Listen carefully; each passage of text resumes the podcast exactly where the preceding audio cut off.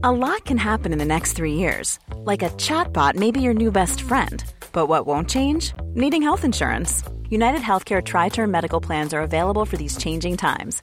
Underwritten by Golden Rule Insurance Company, they offer budget friendly, flexible coverage for people who are in between jobs or missed open enrollment. The plans last nearly three years in some states, with access to a nationwide network of doctors and hospitals. So, for whatever tomorrow brings, United Healthcare Tri Term Medical Plans may be for you. Learn more at uh1.com.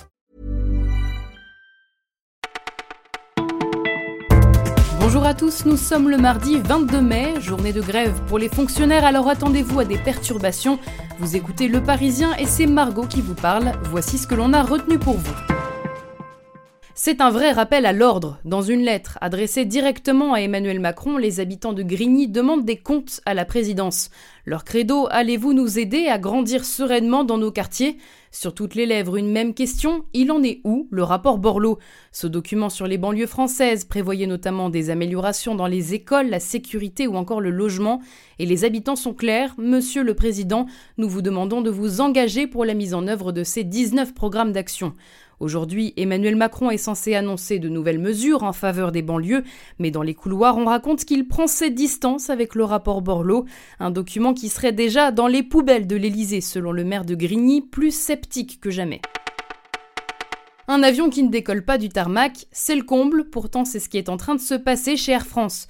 Un Boeing 787 tout neuf est cloué au sol depuis trois semaines, faute de pilote pour le conduire.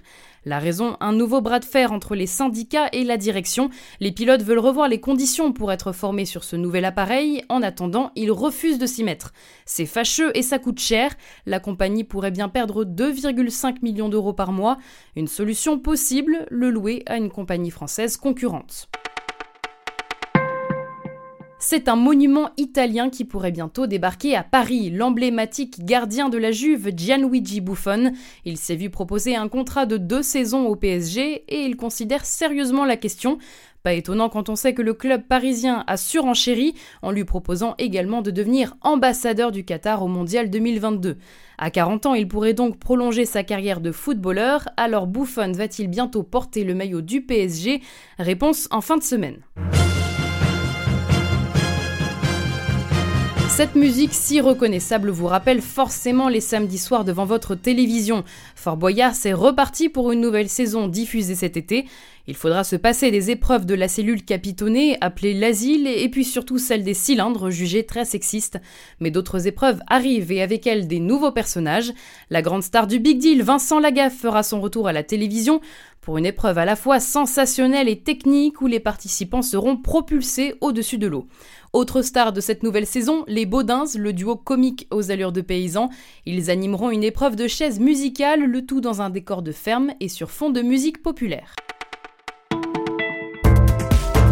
Vous écoutiez le Parisien, c'est la fin de ce flash, mais on se retrouve demain.